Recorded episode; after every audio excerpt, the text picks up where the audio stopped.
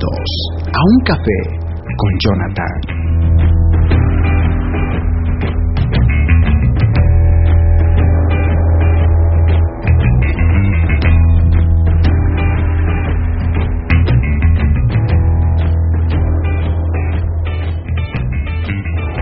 Bendiciones a todos y bienvenidos a un café.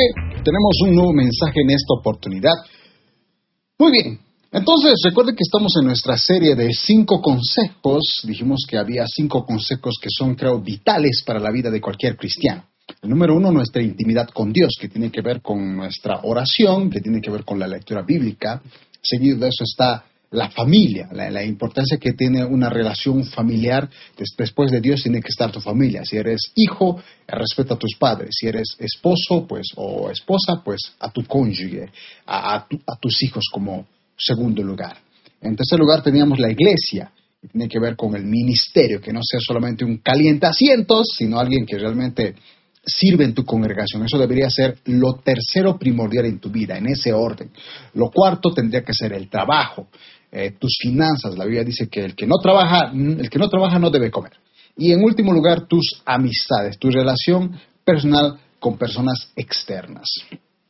Entonces, habíamos hecho una introducción. Justamente en el último mensaje habíamos hablado acerca de la intimidad con Dios, pero basándonos específicamente en la oración. Ahora vamos a hablar todavía de lo que es la intimidad con Dios como prioridad en nuestras vidas y ahora nos vamos a enfocar en lo que es la palabra de Dios. Entonces, vamos a comenzar primeramente con, este punto número importante que es nuestra intimidad con Dios, pero en este caso basándonos ahora, después de lo que vimos en la oración, en la lectura bíblica. La palabra de Dios, mis estimados, es escuchar la voz de Dios. Antes del famoso esfuérzate y sé valiente, está el meditar, estudiar, guardar y hacer conforme a todo lo que dice la palabra de Dios. Por ejemplo, cuando leemos Josué capítulo 1, el discípulo de Moisés, el que debía liderar a Israel, a la nueva generación, hasta la tierra prometida que debían conquistarla, era Josué. Y Dios le dice a Josué, el sucesor de Moisés, le da unas ciertas instrucciones. Y antes de ese famoso versículo 1.9 de Josué, donde dice, mira que te mando que te esfuerces y seas valiente, antes de eso debemos meditar en la palabra de Dios. Leamos, en esta oportunidad voy a leer la Reina Valera desde el verso 7 al 9, donde dice, solamente esfuérzate y sé muy valiente, para cuidar de hacer conforme a toda la ley, que mi siervo Moisés te mandó. No te apartes de ella, ni a diestra ni a siniestra, para que seas prosperado en todas las cosas que emprendas. Nunca se apartará de tu boca este libro de la ley, sino que de día y de noche, de día y de noche, meditarás en él, para que guardes y hagas conforme a todo lo que en él está escrito. Porque entonces harás prosperar tu camino y todo te saldrá bien. Y el verso 9 dice, mira que te mando que te esfuerces y seas valiente, no temas ni desmayes, porque Jehová tu Dios estará contigo en donde quiera que tú vayas. Antes de que seas valiente y esforzado y, que, sepas que, que, Dios está contigo, que, que te irá bien en todo lo que hagas, tienes que meditar en la palabra de Dios, cumplir lo que dice la palabra de Dios y meditar en ella de día y de noche. Vamos a leer otra versión. Me encanta el versículo 8. Yo sé que el versículo 9 es quizá el versículo más popular eh, del capítulo 1 de, Josué, pero me encanta el versículo 8 porque creo que es la clave antes del esfuerzo y sé valiente. En la versión NTV dice, estudia, estudia constantemente este libro de instrucción. La Biblia, o lo que nosotros conocemos como Biblia, son las instrucciones, es la misma voluntad de Dios que nosotros debemos aplicarla para tener éxito. Y dice, estudia constantemente este libro de instrucción, meditar, no solamente leer, sino meditar, reflexionar en él de día y de noche. Nuestra lectura bíblica, mis estimados, debería ser antes de ir a tu trabajo, antes de desayunar, lee la palabra de Dios. Y cuando llegues de tu trabajo todo cansado con, con el estrés, el afán, aun con éxitos o con fracasos, llegas, vuelve a leer la palabra de Dios, de día y de noche. Y ahí es donde dice, para asegurarte de obedecer todo lo que allí está escrito, toda la voluntad de Dios, sus mandamientos, todo lo que Él quiere para ti, lo mejor para ti, para que te vaya bien en todo lo que hagas, está en nuestras Biblias, ya sea digital o física. Pero si tú lees de día, en la mañana y en la noche, estás constantemente, no solamente leyendo, leyendo, perdón, no solamente meditando, sino aplicándola, haciendo conforme a todo lo que en él está escrito, dice, solo entonces prosperarás. Alguna vez en algún mensaje anterior hablamos de este versículo, de prosperidad, hablamos de economía, de éxito en tu trabajo, de que en todas las cosas que aprendas te vaya bien porque estás aplicando lo que dicen las escrituras. Solo entonces prosperarás y te irá bien en todo lo que hagas. Yo estoy convencido de que cualquiera que, que, quieras que te vaya bien en todo lo que tú hagas, solamente te ver bien si aplica lo que dice la palabra de Dios. Si en una relación de noviazgo quieres tener éxito en esa relación, no, quieres que te rompan el corazón, ni, ni, tú romper el corazón de la otra persona, la palabra de Dios básica, fundamental, ¿qué dice? Yugo desigual, no. Y si tú obedeces lo que dicen las escrituras, vas a evitarte de dolores de cabeza y de terminar llorando o hasta abandonando la iglesia. Porque quienes se meten en yugo desigual, obviamente no están obedeciendo lo que dice la palabra de Dios, porque yugo desigual no lo inventó un pastor ni un predicador, ni me lo estoy inventando yo, está en las escrituras. Es la voluntad de Dios de que un creyente no se relacione en amor con una persona que no tiene a Cristo en su corazón. El verso 8, Josué 1.8, pero en la traducción lenguaje actual, esta es la versión que más me encanta, fíjense, la manera sencilla para que se pueda entender. Dice, nunca dejes de leer este libro de la ley, de día y de noche, y ponlo en práctica. Cuando tú lees Deuteronomios siempre dice, todo lo, que está mandando, hagan, practíquenlo. No bastaba solo leerlo, no bastaba solo memorizarlo, había que aplicarlo. La Biblia dice, cuando tu enemigo tuviera hambre, dale de comer, eso es aplicar. Gasta de tu dinero en ese enemigo que te cae mal, pero al hacerlo estás cumpliendo la voluntad de tu Padre y te va a ir bien.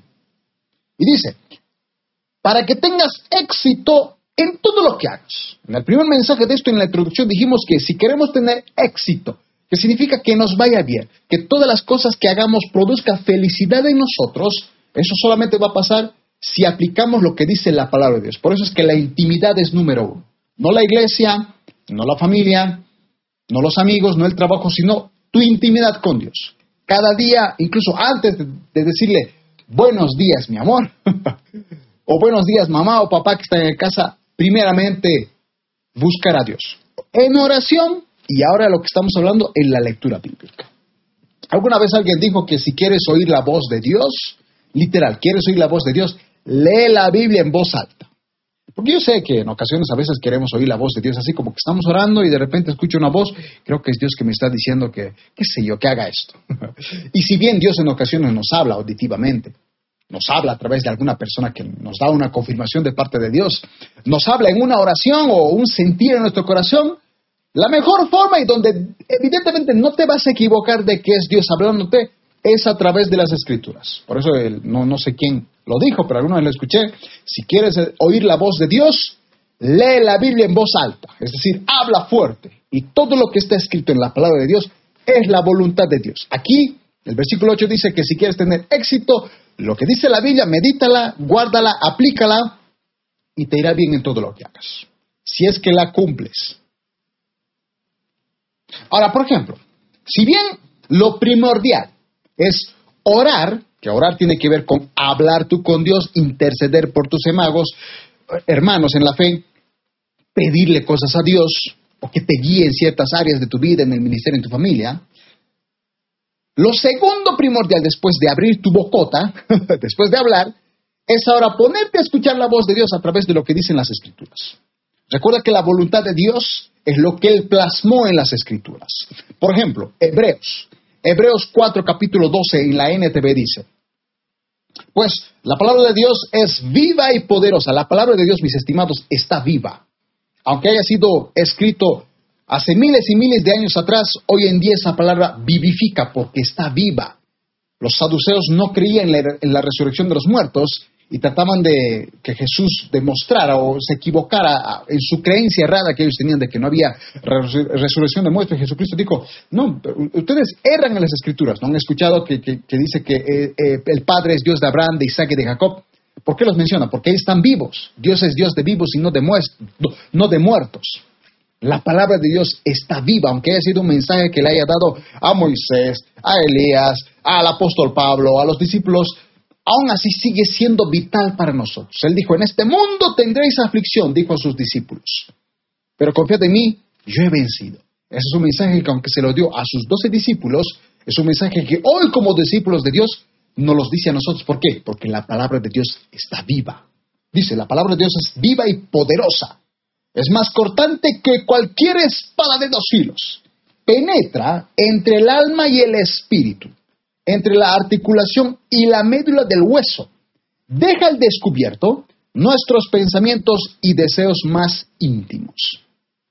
La única manera en que sepas lo que realmente hay en tu corazón y en qué áreas estás equivocado en tu vida es a través de las escrituras. Hay gente que, por ejemplo, dice, yo no pienso que eh, esté mal fumar. No hay ningún versículo en la Biblia que diga que fumar esté mal. Sí, no hay ningún versículo que diga que fumar está mal, pero la Biblia dice que nuestro cuerpo es templo del Espíritu Santo.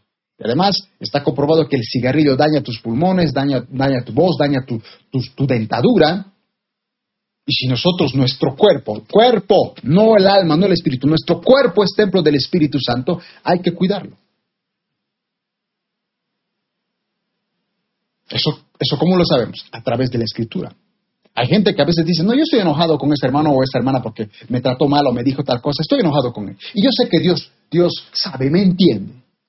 Pues déjeme decirle, hermano, que hasta que usted no lea la palabra de Dios y cuando Jesucristo se encuentra con los judíos y les dice, si tú no amas a, tu enemigo y te enojas con él, para Jesucristo enojarse era prácticamente asesinato. Si tú estás enojado con un hermano de tu congregación, es como si lo hubieses matado. Aunque no le hagas nada. Simplemente con enojarte ya lo has matado. ¿Por qué? Porque en la misma oración, Jesucristo dijo, ¿no? Eh, Padre, perdona nuestros pecados como también nosotros perdonamos a los que nos ofenden. No nos dejes tentación, más líbranos del mal, porque tú eres el reino, la gloria y el poder por los siglos de los siglos. Amén. Y después del famoso Padre nuestro, Jesucristo, Jesucristo dice, porque si perdonáis a los hombres sus ofensas, también vuestro Padre os perdonará sus ofensas. Mas si no perdonáis a los hombres sus ofensas, tampoco vuestro Padre en los cielos os perdonará. Si tú te enojas con alguien, no le estás dando ese perdón por el daño que te hizo, no vas a recibir el perdón de Dios. Es más, aún en el Nuevo Testamento, Pablo especifica que si hay un hombre que ha tenido el pleito con su esposa y, no se reconcilia con tal de solucionar ese problema, dice que sus oraciones tienen estorbo. Es como que si el marido tuvo un pleito con su mujer y no quiere solucionarlo, arreglar esa solución. A veces en un pleito así hay que ceder, no siempre uno tiene que ganar, hay que ceder. Pero si no solucionas, aunque vayas a orar, es como que esa oración un ángel lo estuviera deteniendo, como que esa oración nunca llega al cielo. ¿Cómo descubrimos eso? A través de las escrituras. No hay de otra. ¿Cómo, saber cómo tiene que ser un hijo? ¿Cómo, ¿Cómo, saber cómo tiene que ser una mamá, un papá, un estudiante, un trabajador, un empleado, un profesional en la vida? ¿Cómo? A través de las escrituras. No hay otra manera. Porque la Biblia, como dice Hebreos 4:12, deja al descubierto nuestros pensamientos y deseos más íntimos. La Biblia es la que te va a decir lo que tienes en tu corazón si es bueno o malo. Eso solo va a pasar cuando tú la lees. Porque generalmente cuando alguien predica un mensaje, generalmente siempre dicen, no, este pastor se está inventando. Pero cuando tú lees la palabra de Dios y evidencias que está escrito en las escrituras, ah, no, pues ahí es muy diferente. Segundo Timoteo capítulo 3, verso 16, en la NTV dice, Toda la escritura es inspirada por Dios y es útil para enseñarnos lo que es verdad y para hacernos ver lo que está mal en nuestras vidas. Fíjense. Nos corrige cuando estamos equivocados y nos enseña a hacer lo correcto. Esa es la palabra de Dios. Nos enseña a hacer lo que es correcto, nos guía, nos ilumina. No la oración, la oración es importante. La asistencia a la iglesia es importante, escuchar prédicas es importante, pero lo que te va a corregir, lo que te va a guiar es la Biblia. Léela todos los días, de día y de noche, medítala en él y te va a corregir. En la traducción lenguaje actual, 2 Timoteo 3:16 dice, todo lo que está escrito en la Biblia, todo, es el mensaje de Dios y es útil para enseñar a la gente, para ayudarle a corregirla y para mostrarle cómo debe vivir. Si tú quieres saber cómo tienes que vivir como cristiano, tienes que leer la Biblia todos los días.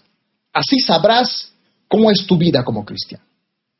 Ahora, el verdadero modo de vivir de un cristiano se basa evidentemente en lo que dicen las escrituras. Muchas veces nosotros esdamos con, con esa famosa frase de, eh, esto me parece que no está mal. ¿No? Yo, pienso que eso no está mal. No, no lo leí en la Biblia, pero es como ese famoso meme, ¿verdad?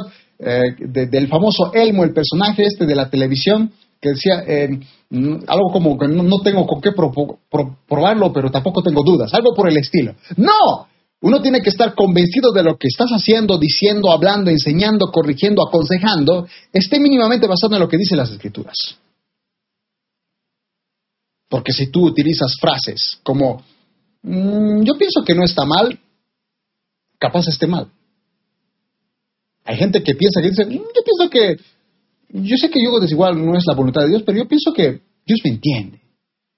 Acabas de meter la pata y vas a terminar llorando como todos. No conozco ningún caso de yugo desigual que haya terminado bien. Y estoy poniendo un ejemplo de muchos que pondríamos.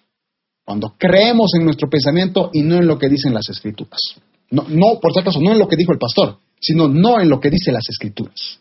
Ahora, por ejemplo, el modelo de conocer las escrituras. Emaús. Este pasaje me llama la atención porque cuando lo leí dije, esto es fundamental del por qué es importante las escrituras. Lucas capítulo 24, el verso 13 hasta el 21. Vamos a leer el verso 13 y luego los versos 19 al 21 para no alargar este mensaje. Voy a leer en esta oportunidad la versión Dios habla hoy, donde dice, Aquel mismo día, dos de los discípulos se dirigían a un pueblo llamado Emaús, a unos 11 kilómetros de Jerusalén. Y dice que en, ese, en esa caminata estaban dialogando porque Jesucristo había muerto, supuestamente había resucitado y todavía estaban con sus dudas, y se aparece un hombre. Era Jesús, pero ellos no lo reconocían. Y el verso 19 dice, Jesús les preguntó, ¿qué ha pasado? Le dijeron, lo de Jesús de Nazaret, que era un profeta poderoso en hechos y en palabras delante de Dios y de todo el pueblo, y cómo los jefes de los sacerdotes y nuestras autoridades lo entregaron para que lo condenaran a muerte y lo crucificaran.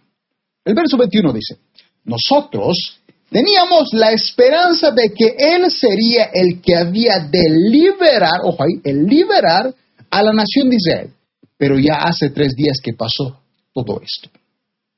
Hay que entender, mis amados, y aquí encontramos algo muy interesante. Había, desde, en los tiempos de Jesucristo, un error escritural, es decir, de lo que ellos conocían como la ley de Moisés, lo que habían dicho los profetas, lo que se conocía como la Septuaginta, la Torá, la Tanakh, en los tiempos de Jesucristo, no había Nuevo Testamento todavía, pero ellos pensaban que el Mesías iba a establecer su reino literal físico aquí en la tierra. Y si bien los profetas, hay muchos pasajes que dicen que Jesucristo el Mesías va a establecer su reino literal aquí en la tierra. Él va a gobernar el mundo entero junto con su tierra, que es Israel, Jerusalén.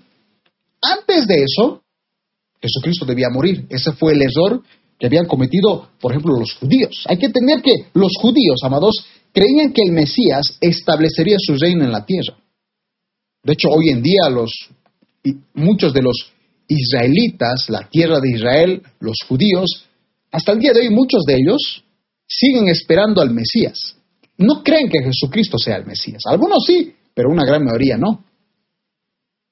Y es curioso porque bíblicamente hablando, cuando tú lees Apocalipsis, te das cuenta de que evidentemente Israel o los que no creen que Jesús es el Mesías, cuando aparezca el anticristo, porque anticristo básicamente es pasarse por un Cristo que no es uno real, ese anticristo que va a estar en el tercer templo, reinando el mundo entero, trayendo paz y seguridad y gobernando el mundo, los judíos dirán, este sí es el verdadero Mesías, cuando en realidad va a ser simplemente el anticristo. ¿Por qué? Porque no creyeron. Por eso es que los fariseos no, no creían, veían a Jesús como, eh, sí hace milagros y todo lo demás, pero este no, no llena las características que estamos buscando. Los fariseos e intérpretes de la ley rechazaban a Jesucristo porque según ellos no cumplía con esos requisitos y no eran los únicos. Aún, fíjense, Juan el Bautista dudó de que Jesucristo era el Mesías. ¿Por qué? Porque él también creía que Jesucristo iba a establecer su reino aquí en la tierra. Para que se pueda entender. Básicamente, Juan el Bautista bautizó a Jesús. como lo, hablé en un mensaje titulado A prueba de fuego. Bautizó a Jesús, vio descender una paloma que era el Espíritu Santo, entrar en Jesús, escuchó él audiblemente una voz en el cielo que decía, este es mi hijo amado en que tengo complacencia. Y aún con todas esas confirmaciones, él terminó en la cárcel y estando en la cárcel llegó a dudar. Y en el verso de Mateo capítulo 11, verso 3 al 5, él, mandó a decir a sus discípulos que le preguntaran a Jesucristo, ¿tú eres el Mesías? ¿A quien hemos esperado? Le pregunta, ¿por, qué le preguntó Juan el Bautista si cuando lo bautizó ya sabía que era el Hijo de Dios? Si escuchó la voz de Dios confirmando que Jesucristo era el Hijo de Dios, ¿por qué dudó? Porque Juan el Bautista también era el que creía junto con los fariseos de que cuando el Mesías iba a venir iba a establecer su reino sí lo va a establecer. Apocalipsis dice que va a descender la nueva Jerusalén aquí en la tierra, Él reinará acá el mundo entero, pero antes de eso Él debía cumplir otra profecía que también era mucho antes que esa, el morir en la cruz. Aún los discípulos, los mismos discípulos de Jesucristo, tenían esa creencia de que cuando el Mesías iba a aparecer, iba a establecer su reino. es una de las razones por las cuales eh, el, apóstol Pedro, o antes de que sea el apóstol Pedro, cuando Jesucristo empezó a decir, este, ¿quién dicen que yo soy? Y Pedro dice, tú eres el Hijo de Dios. Y, ah, ok, Pedro, no te lo reveló carne ni sangre, pero Pedro, cuando Jesucristo empieza a decir que tenía que morir, que debía ser crucificado, debía ser humillado, dice que lo, pone en un ladito y dice, Señor, ¿cómo puedes permitir que eso pase? No, eso no puede pasar. Hasta el mismo Pedro dudaba de que el Mesías tenía que sufrir. Todos los discípulos creían que el Mesías establecería su reino.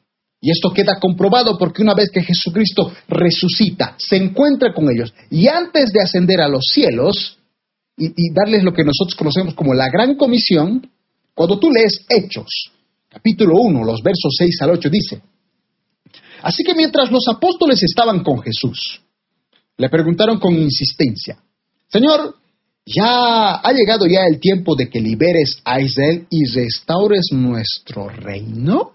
Fíjese la pregunta que hacen los discípulos. Jesús, ha llegado, ya es el tiempo, has, muerto, has resucitado, excelente, eres el Hijo de Dios, pero ya en este momento es el tiempo de que liberes a Israel y lo restaures y restaures nuestro reino. Es, la misma pregunta que le hicieron los discípulos de en, en Emaús, en el verso 21 de Lucas Lucas 24, donde dice, nosotros teníamos la esperanza de que Él, de que Jesucristo, sería el que había de liberar. ¿Por qué hablan de liberar? ¿Por qué hablan de reino? Porque en los tiempos de Jesucristo, la nación de Israel estaba bajo el dominio de los romanos. Es así que Roma estaba dominando a muchas naciones en las cuales se incluía a Israel. Si bien les, les daban libertad de cultos y hasta el mismo Herodes ayudó en cierto modo a la construcción del templo que tenían en ese entonces, ellos pensaban que cuando el Mesías iba a aparecer, él iba a gobernar. Por eso es que lo acusaron de, ser llamado el rey de los judíos, porque el único rey era el César, no podía haber otro rey. Estamos entendiendo que aún los discípulos creían erradamente que si bien está en las escrituras de que ellos verían al Mesías establecer su reino aquí en la tierra, ellos erraban porque había otros pasajes que estaban pasando por alto. Por eso en ese pasaje Jesucristo le dice, miren, el verso 7, les contestó, solo el Padre tiene la autoridad para fijar esas fechas y tiempos y ustedes no les corresponde saberlo, pero recibirán poder cuando descienda sobre ustedes el Espíritu Santo y serán testigos en Jerusalén, en Judea, en Samaria, hasta lo último de la tierra. Jesucristo diciéndoles, no se preocupen por eso, eso se va a cumplir, pero este no es el tiempo. Jesucristo incluso aclaraba que antes de ese reino en la tierra, Él debía morir. Es decir, cuando Jesús ve que sus discípulos tienen esa duda de que quieren ver su reino acá por un, error escritural, sí, está escrito que Jesucristo va a establecer su reino aquí en la tierra, pero primero él debía morir, entonces él hace una aclaración. A los dos discípulos de Maús y también se lo hace también a sus discípulos. Lucas capítulo 24, verso 25 al 27 en la NTV dice, Jesús les dijo, ¿qué necios son? A estos dos discípulos de Maús que venían diciendo Jesucristo ha muerto hace tres días, eh, nosotros creímos que él iba a liberar a Israel y todo lo. Él les dice, necios. ¿Qué necios son? ¿Les cuesta tanto creer todo lo que los profetas escribieron en las escrituras? Lo que nosotros diríamos hoy la Biblia. El verso 26. ¿Acaso no profetizaron claramente que el Mesías tendría que sufrir todas estas cosas antes de entrar en su gloria? Entonces Jesús los guió, fíjense, Jesús los guió por los escritos de Moisés y de todos los profetas explicándoles lo que las escrituras decían acerca de él mismo.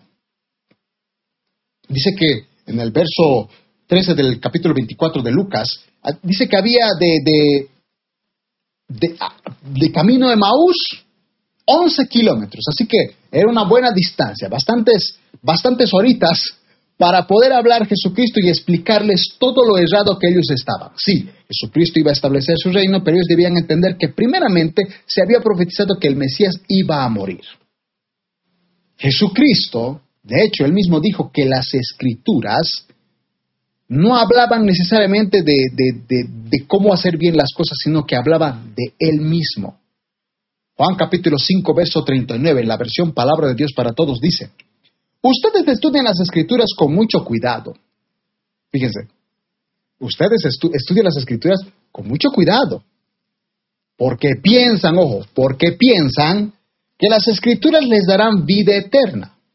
Pues esas mismas escrituras que ustedes con muchísimo cuidado leen son las que dan testimonio de mí. Las escrituras hablaban de Jesucristo. Lamentablemente, mis amados, creo que lo he dicho más de una ocasión, como seres humanos, a veces nos enfocamos tanto en esta tierra que vivimos que nos olvidamos que hay una eternidad que nos está esperando. Nuestra vida que va a durar 70, 80 años a mucho, no se compara, es, una, es una chiquillada, una cosa así que parece algo insignificante con una eternidad. Eternidad, hermanos, no son 100 años, no son mil años, no son 10 mil ni, ni un, un billón de años. Nunca termina. Así fíjense, una vida que nunca termina comparada con los 70 años que vivimos, es una nada. Pero la gente vive tan enfocada en, la, vida diaria que se olvida que hay una eternidad. Y Jesucristo aclaraba, ustedes piensan que leyendo la Biblia van a encontrar la vida eterna. Déjenme decirle que esa vida eterna habla de mí. Les decía a los fariseos y a los intérpretes de la ley, ustedes no se dan cuenta que esa vida eterna soy yo. El que viene a mí llega al Padre. Si no llegas a mí, no llegas al Padre. ¿Cuál es el mensaje de esto? Si nosotros queremos tener éxito en nuestras vidas, el primer paso es la intimidad con Dios. En esa intimidad con Dios está la oración y está la palabra. La lectura bíblica, mis amados hermanos, es todos los días. Josué capítulo 1, verso 8 dice, nunca dejes de leer el libro de la ley, estúdialo de día y de noche, de día y de noche, perdón. Ponlo en práctica para que tengas éxito en todo lo que hagas, dice la versión traducción lenguaje actual. Si quieres tener éxito en todo lo que hagas, medita en la palabra de Dios, guárdala, aplícala, de día y de noche. El devocional diario que deberíamos hacer todos nosotros no es solamente en la mañana, no es una vez a la semana, debería ser todos los días. No deberíamos conformarnos con la prédica del domingo, ya sea en la mañana, en la tarde o en la noche, o hasta la prédica del sábado con los jóvenes. No. ¿Hay que leerla? Sí. No deberías conformarte con escuchar a tus famosos predicadores que ves en YouTube, en Facebook o hasta en TikTok, aunque dure dos, tres minutitos, no deberías conformarte con ese mensaje.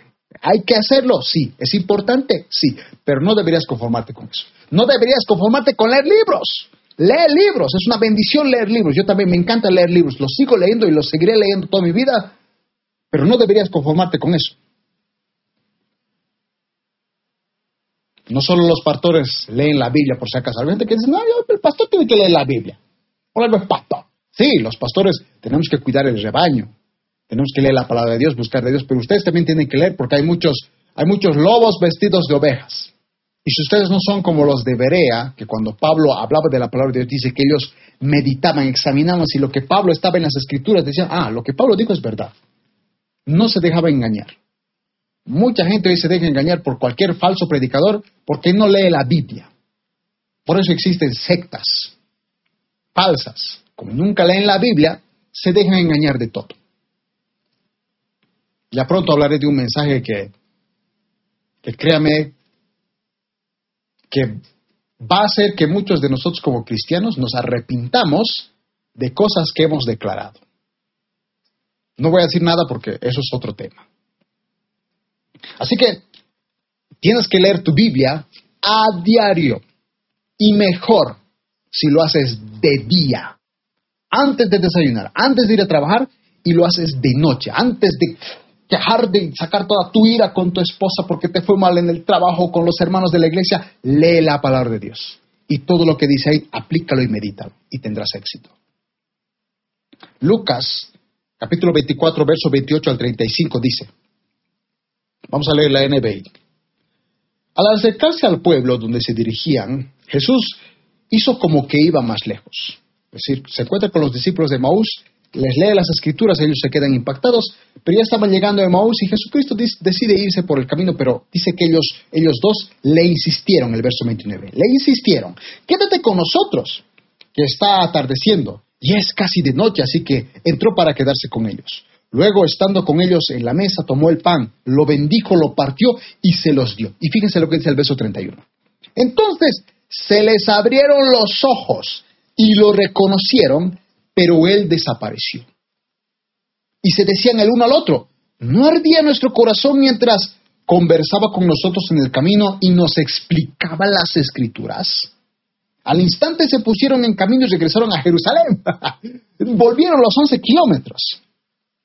Allí encontraron a los once y a los que estaban reunidos con ellos. Es cierto, decían, el Señor ha resucitado. ¿Por qué? Porque nosotros lo vimos. Las escrituras, amados hermanos, les abrieron los ojos.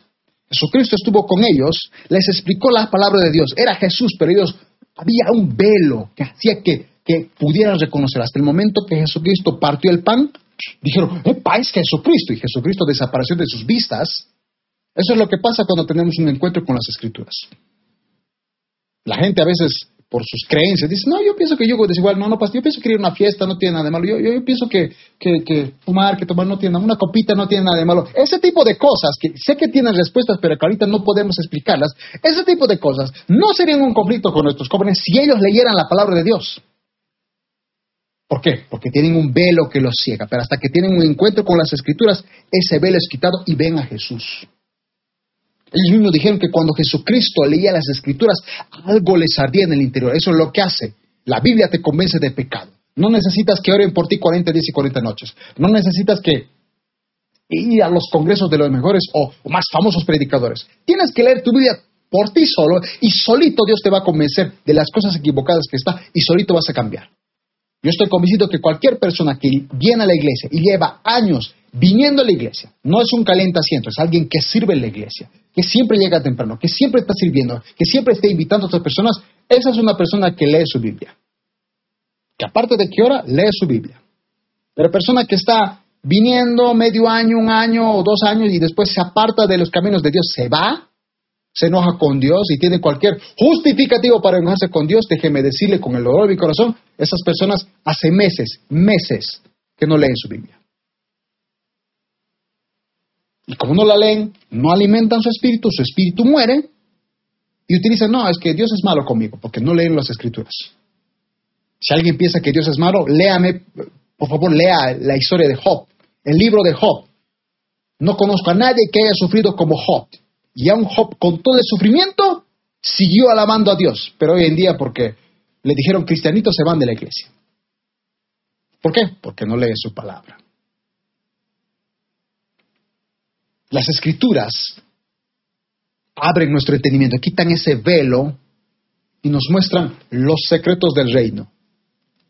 Mateo capítulo 13, verso 10 al 11. Después de que Jesucristo cuente una parábola, los discípulos se acercan y le preguntan, ¿por qué hablas a la gente en parábolas? Recordemos que Jesucristo dijo, a la gente le voy a hablar en parábolas.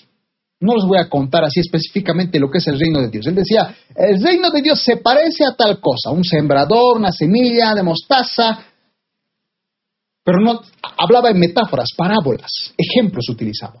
No les hablaba específicamente. En el verso 11 dice a sus discípulos, a ustedes, le dice Jesucristo a sus discípulos, a ustedes les es concedido conocer los secretos del reino de los cielos, porque de la parábola, mis estimados, uno puede sacar distintos significados. Pero el verdadero significado para Dios, Jesucristo se lo daba a sus discípulos. Hay mucha gente, yo, he visto una vez un, famoso video hace muchos años atrás de, un tipo que leía en YouTube el Antiguo Testamento y leía el versículo, eh, leía Génesis, decía, leía, mira, esto, esto, contradice lo que dice acá, porque es muy diferente, la Biblia está errada. Un ignorante total. Porque para leer la Biblia y entenderla hay que estudiar teología. Digo, tienes que leerla, pero la teología como te ayuda. Gente experta que ha estudiado la Biblia como que te la facilita un poco más. Pero este ignorante, así nomás leía, obviamente erraba en lo que dice las escrituras. Lucas capítulo 8, verso 9 al 10 dice, sus discípulos le preguntaron, ¿qué significa esta parábola? Él respondió, a ustedes se les permite entender los secretos del reino de Dios. Yo quiero conocer los secretos del reino de Dios y sé que los voy a conocer leyendo la palabra de Dios no conformándome, no conformándome con la prédica de domingo, no conformándome con las prédicas de los predicadores que sigo en las redes sociales, no conformándome con leer libros, sino que yo mismo devore las escrituras. Ahí mismo la medite y conozca la voluntad de Dios. Solo los que leemos la palabra de Dios entendemos los secretos del reino de Dios. Solo quienes leemos la palabra de Dios andamos en luz. Somos sabios. Salmo 119, verso 5, en la Reina Valera, donde dice, lámpara a, a, mis pies tu palabra y lumbrera mi camino. En NTV dice, tu palabra es una lámpara que guía mis pies y una luz para mi camino. La versión, traducción lenguaje actual dice, tu palabra es una lámpara que alumbra mi camino. La Biblia, mis estimados, es lo que alumbra nuestro camino. Es importante nuestra intimidad con Dios, que ores, que intercedas, que hables con Dios, que le abras tu corazón.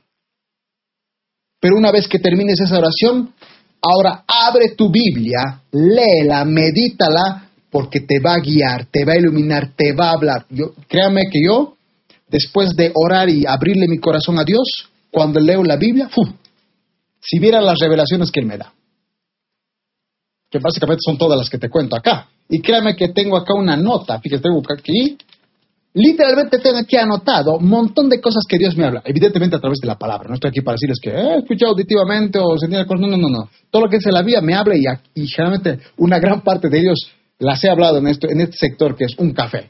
Debo tener mínimamente unos 200 mensajes y apenas hemos hecho unos treinta y tantos acá. Conclusión. Segunda Timoteo 3:16. La versión traducción lenguaje actual dice, todo lo que está escrito en la Biblia es el mensaje de Dios. Y es útil para enseñar a la gente, para ayudarle y corregirla y mostrarle cómo debe vivir. Yo quiero vivir conforme a la voluntad de Dios. ¿Y saben cómo lo voy a lograr? Leyendo su palabra de día y de noche todos los días. Así como me alimento todos los días. Así como trabajo todos los días. De esa misma manera tienes que leer la palabra de Dios. Si quieres tener éxito en tu vida espiritual, debes tener intimidad con Dios. Ora y lee tu Biblia. Ora y lee tu Biblia. No solamente seas una persona de oración. No seas solamente una persona que, que, lea la Biblia. Las dos van de la mano. Las dos son importantes. Esa es tu intimidad con Dios. Eso es lo primordial. Antes de tu familia, antes de la iglesia, antes de tu trabajo, antes de tus amigos, tu intimidad con Dios. Él tiene que ser el número uno en tus vidas. Por si alguien está diciendo, ¿y cómo leo la palabra de Dios? Bueno, te voy a dar un, consejo, una recomendación, que a mí al menos me sirve. Es mi forma de hacer mi devocional diario. Generalmente lo que alguna vez me ha recomendado y me ha servido hasta el día de hoy es que tú elijas un libro del Antiguo Testamento. El libro que tú quieras. No, no, tienes que necesariamente orar. Pues, no, me tengas de leer Jeremías, léela. Te tengas de leer Génesis o Éxodo, léela, pero elegí un capítulo. Decir, lee un libro Pongámosle que has elegido leer Josué. Ok, cada día vas a leer Josué y vas a leer cada día un capítulo. Lees un capítulo de Josué, el capítulo 1. Ahora elige un libro del Nuevo Testamento. Puede ser la, vida de Jesucristo en Mateo, Marco, Lucas y Juan, o puede ser Romanos, Hechos o cualquiera, no importa, pero la cosa es que elijas un libro del Nuevo Testamento. Una vez que termines de leer un capítulo del libro que elegiste del Antiguo Testamento, Ahora lee un capítulo que elegiste del Nuevo Testamento. Después de eso, finaliza leyendo o proverbios o salmos. Es decir, no sé, tal vez tú quieres leer proverbios, entonces durante 30 días, cada día lee un capítulo de proverbios. O si quieres leer Salmos, también elegí un capítulo de Salmos. Antiguo Testamento un capítulo, Nuevo Testamento un capítulo, un proverbio, un salmo, un capítulo. De todo eso que leas, créeme que Dios algo te va a hablar. Aunque parezca algo simple, algo trivial, anótalo. Es importante anotar. Está comprobado que cuando tú anotas lo que lees, eh, aprendes, cree que, créeme que es más fácil de recordar. Así que tengo una notita al lado de tu Biblia. Yo generalmente mi, mi devocional lo hago en mi tablet. Y pues copio el versículo bíblico en Word y abajo coloco algo que yo siento que Dios me está hablando, por más simple que sea. Y de todo eso que tú ya tengas armado con, con las conclusiones, con lo que tú creas que te está hablando, saca una conclusión. Una conclusión que digas, creo que Dios el día de hoy, a través de este capítulo del Antiguo Testamento, este capítulo del Nuevo Testamento, este proverbio, salmo, siento que Dios me está hablando, qué sé yo, de, de, de estar feliz, de no enojarme, de perdonar. Algo siempre Dios te va a hablar. Y eso aplícalo todos los días. Créeme que un devocional no dura más de 30 minutos.